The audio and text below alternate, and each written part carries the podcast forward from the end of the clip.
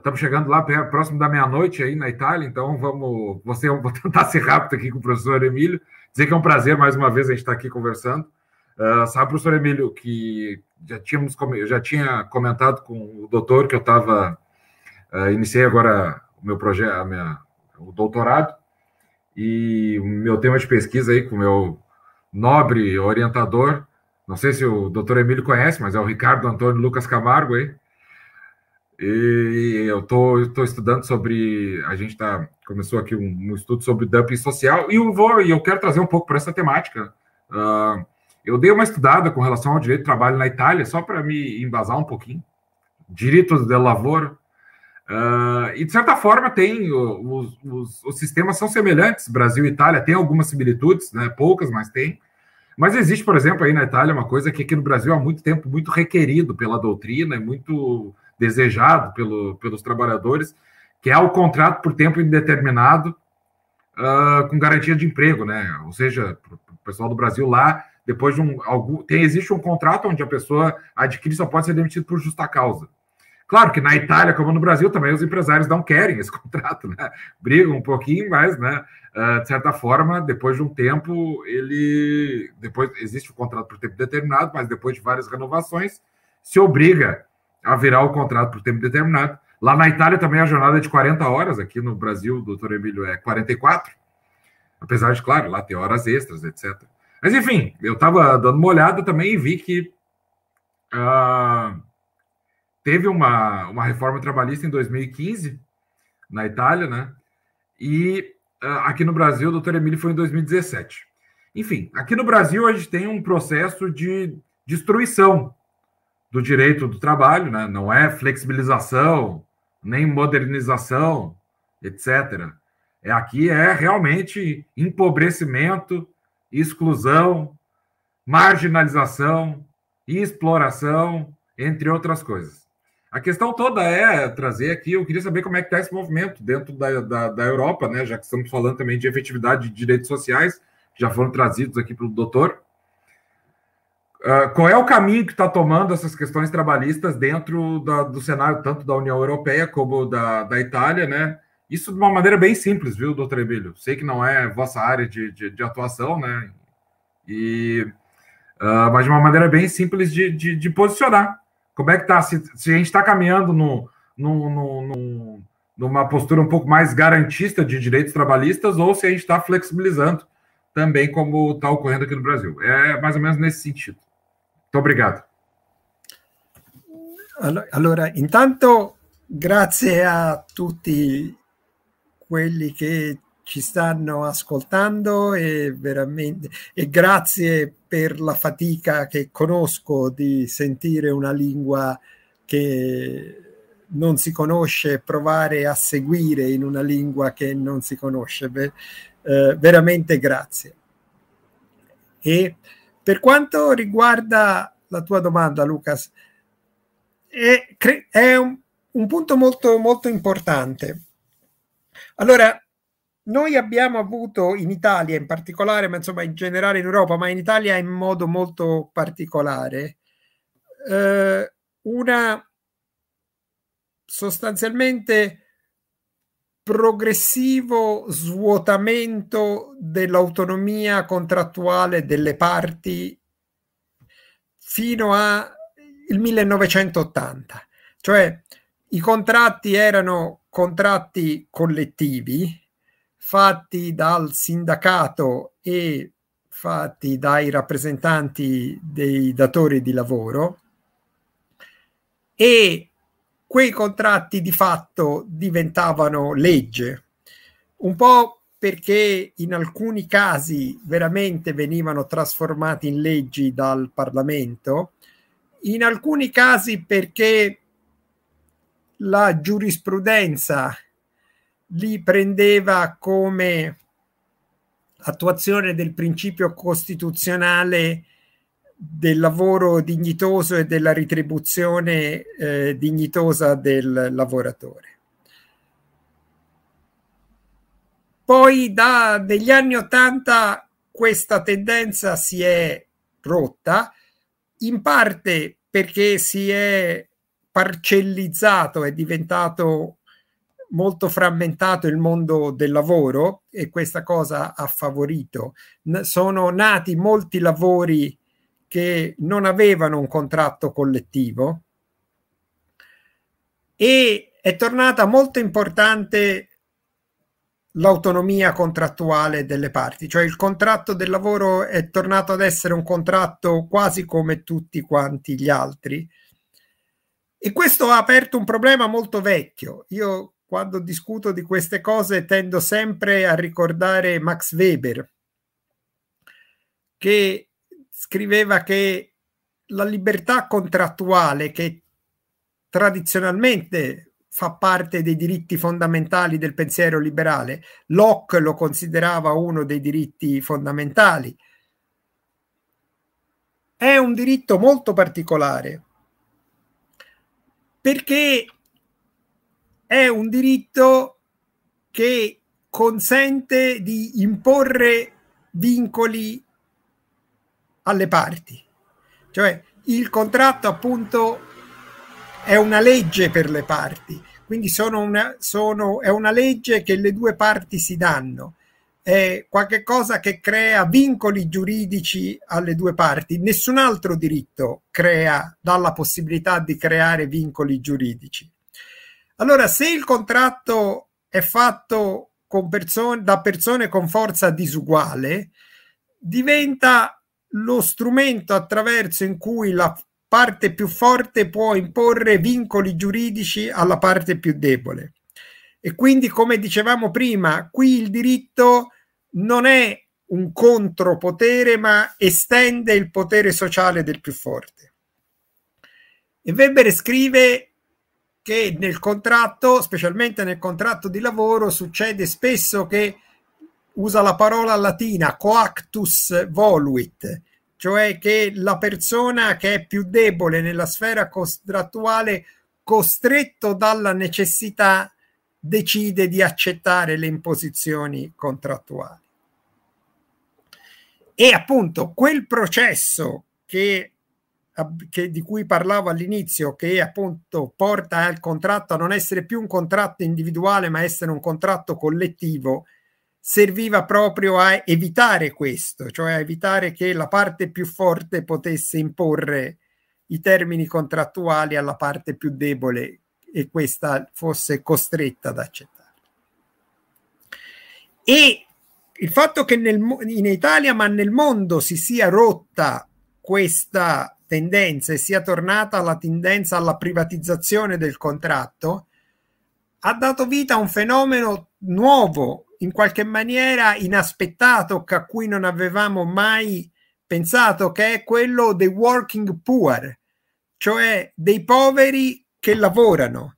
Noi di solito si pensava che il, il problema della povertà fosse un problema di disoccupazione mentre abbiamo cominciato a avere dalla fin, dagli anni 90 in poi persone che pur lavorando sono povere perché non hanno la forza di rivendicare un salario sufficiente.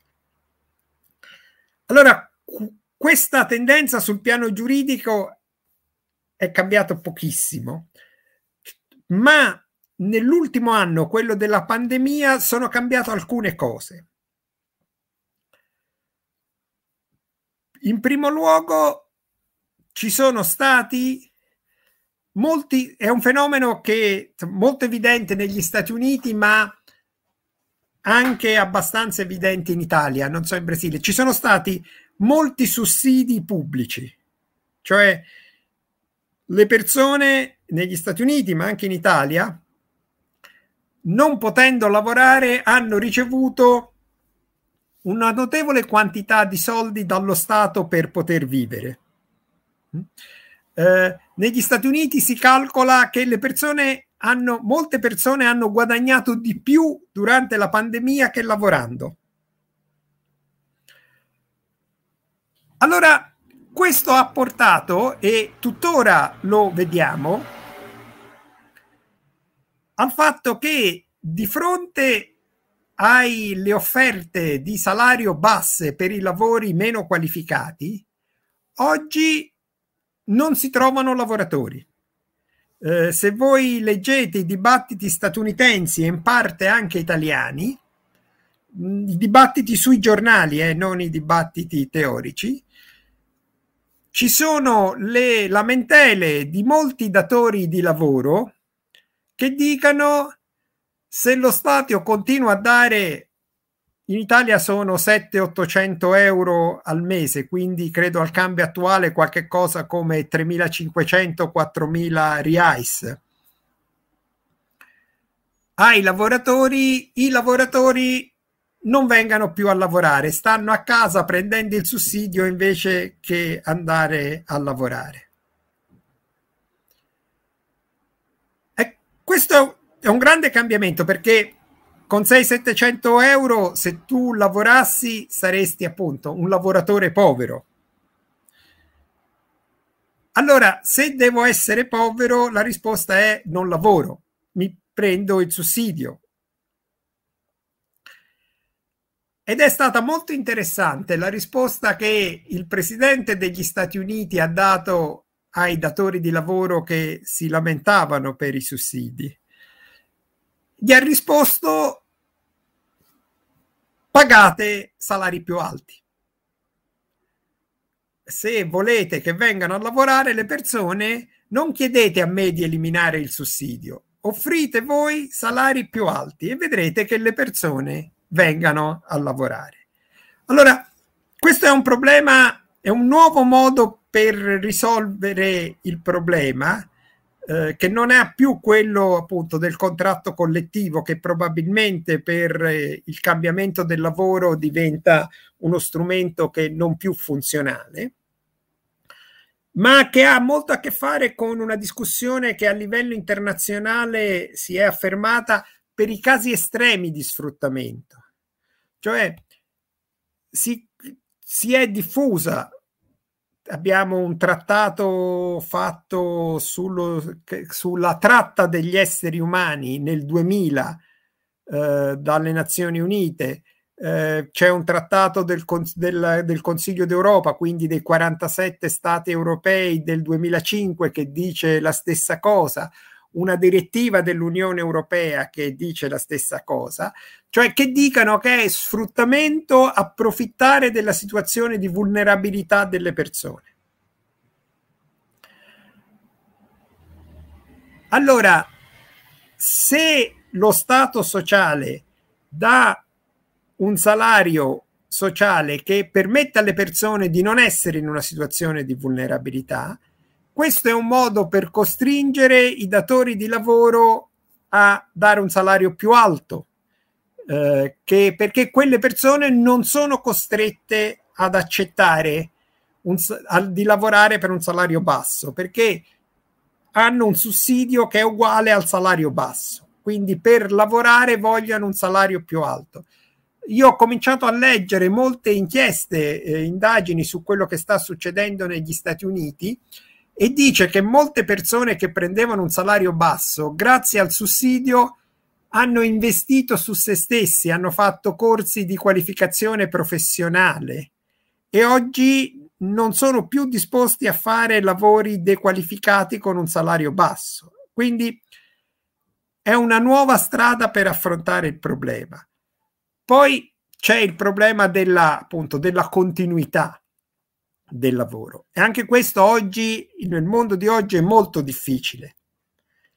E questo è un problema appunto di ridiscussione, di, di accettare da, da parte dei lavoratori del fatto che ci possono essere periodi nella vita più o meno frequenti in cui uno non lavora, ma appunto dall'altra parte, e questo con la pandemia è cominciato a succedere, che lo Stato in quel periodo provvede lui a mantenere i lavoratori, a dare non un salario alto, ma comunque un salario che consente una vita dignitosa ai lavoratori. Perché questa è la grande novità in molti paesi occidentali, cioè in molti paesi occidentali, in Europa, negli Stati Uniti, per oltre un anno lo Stato ha pagato uno stipendio a tutti quelli che non potevano lavorare a causa della pandemia. E questo è un fatto completamente nuovo che pare abbia cambiato totalmente se continua. Sicuramente si aprirà un conflitto su questo, si sta già aprendo, come vi dicevo, negli Stati Uniti e in Italia. Eh, è un modo completamente nuovo di affrontare il problema. Grazie, professore. Eh, bom, agora eu assumi o compromisso, vou ter que fazer a, a, a síntese.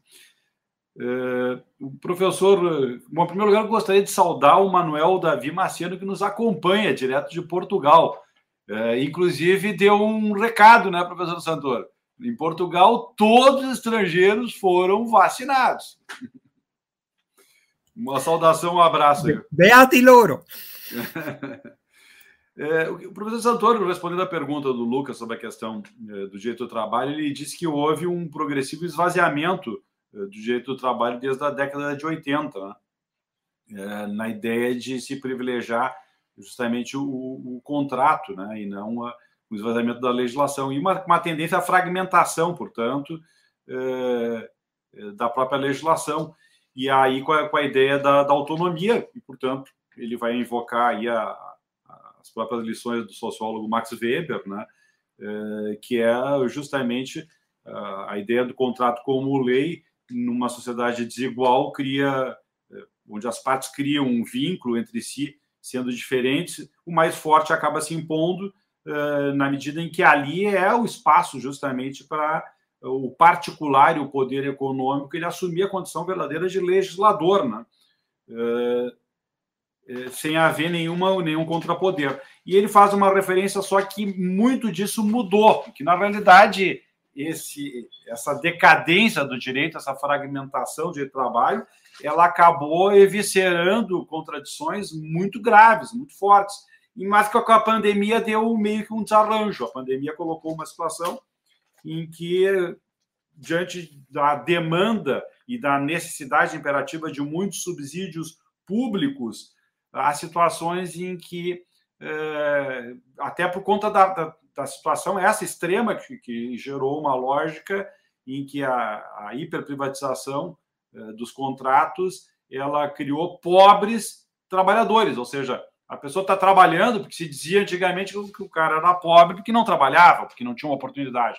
Só que essa fragmentação e essa ausência de proteção ela gerou uma lógica em que a pessoa está trabalhando, mas o salário não dá conta das necessidades mínimas. É, no Brasil, isso é uma realidade muito frequente, professor, muito frequente, independentemente de legislação protetiva ou não. Então, na realidade, a legislação protetiva ela evita, buscava justamente sacar as pessoas numa situação de miserabilidade. Mas é um esse é o nosso paradoxo. Mas é o que ele aponta justamente que as pessoas não têm força para eh, reivindicar os seus direitos. Agora, a pandemia gerou uma mudança profunda, ele até cita o caso dos Estados Unidos, onde muitos trabalhadores ganham mais, ganharam mais durante a pandemia do que trabalhando, do que estivessem trabalhando. A tal ponto que os empresários não encontram mais trabalhadores. E isso gerou uma situação em que o próprio presidente dos Estados Unidos chegou a dizer é, para os empresários: se vocês quiserem mão de obra, paguem salários mais altos. Porque o, o dado é esse, até ele dá as informações, os números, né? Os benefícios que são concedidos na pandemia estão em torno de 700 a 800 euros, o que equivale aqui a 3.500 a 4.000 reais, que é uma quantia bastante significativa, mesmo na União Europeia. Mesmo na União Europeia. É, então, isso gerou essa situação. E aí ele apontou as próprias diretivas, que essa situação extrema, agônica, da própria União Europeia, do Tribunal Europeu, que identifica e caracteriza situações claras como situações de exploração. É, e então esse é o estado que se encontra uh, o debate sobre o direito do trabalho. Professor Santoro, me desculpa se escalpou alguma coisa. Grazie. Benissimo, grazie. grazie. grazie Spero che Lu- Lucas eh, sia soddisfatto.